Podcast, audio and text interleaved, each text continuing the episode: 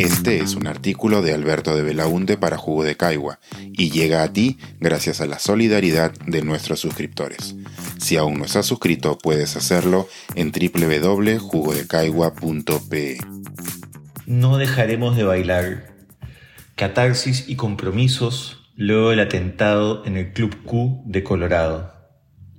La irrupción en el bar Las Gardenias en Tarapoto el estruendo de las balas en la Madame de Veracruz, en el Pulse de Orlando, en el London Pub de Oslo, en la puerta de Teplarén Café en Bratislava, en el Mono Show Bar de Ekaterimburgo, en el Club Q de Colorado, el humo de las bombas en el Other Side Lounge de Atlanta, el Bla Bar en Ciudad del Cabo y el Admiral Duncan Pub en Londres el fuego en Upstairs Lounge de Nueva Orleans, en Neighbors Nightclub de Seattle, en el Bar Rush de Brooklyn, en el Maricafé de Buenos Aires, en la discoteca Divine de Valparaíso. Ocurrió en cada década, ocurrió mucho antes y ocurrió este año. Ocurrirá mañana, en una semana o en algunos meses. ¿Quiénes han creído para bailar así? Para hablar así, para besarse, para usar esa ropa, para sostenerme la mirada. Son una desviación, una enfermedad, un pecado, una amenaza. Ya dejen de bailar. Atravesarán la voz de Madonna, el humo de colores, la botella de absoluta medio tomar en la barra. Atravesarán el polo mangacero, las lentejuelas del vestido, el maquillaje tornasolado. Y las heridas no cicatrizarán porque habrá quienes se apurarán en evitarlo. En octubre de este año, luego del asesinato de dos adolescentes homosexuales en la puerta de un bar en Bratislava, a manos de un despiadado ultraderechista, un arzobispo católico de Eslovaquia compartió entre los sacerdotes una carta que cuestionaba si las víctimas eran realmente inocentes o se habían estado consumiendo drogas. Indignante, pero no inaudito. Fue un operativo por la moralidad pública. Fue un cortocircuito. Fue un acto de limpieza social. Fue un enviado de Dios, cualquier Dios. Fue una pelea entre ellos, tú sabes cómo se ponen. Fue un loco, pudo pasarle a cualquiera. Es la inseguridad que nos afecta a todos. No aprovechen para victimizarse. No sean exagerados. Hay temas más importantes. Hay balas más importantes. Hay muertos que sí son importantes. Ya están estas locas jalando agua para su propio molino. ¿Agua?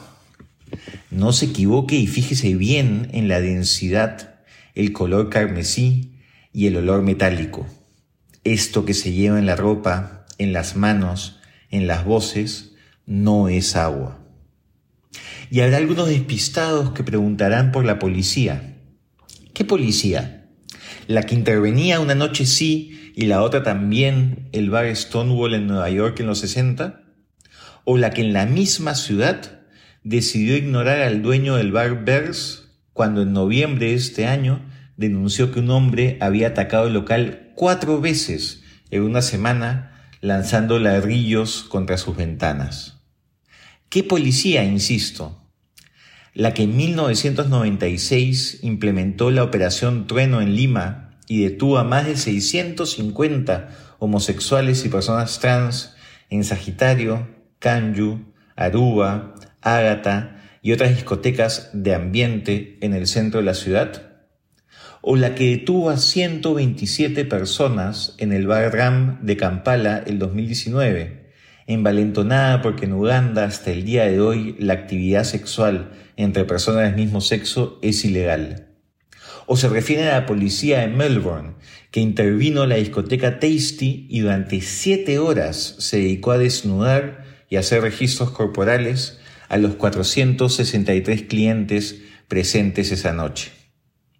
Cuando ocurra la siguiente tragedia, la policía llegará después solo a constatar con la cinta amarilla que demarcará el espacio que no pudieron o no quisieron proteger.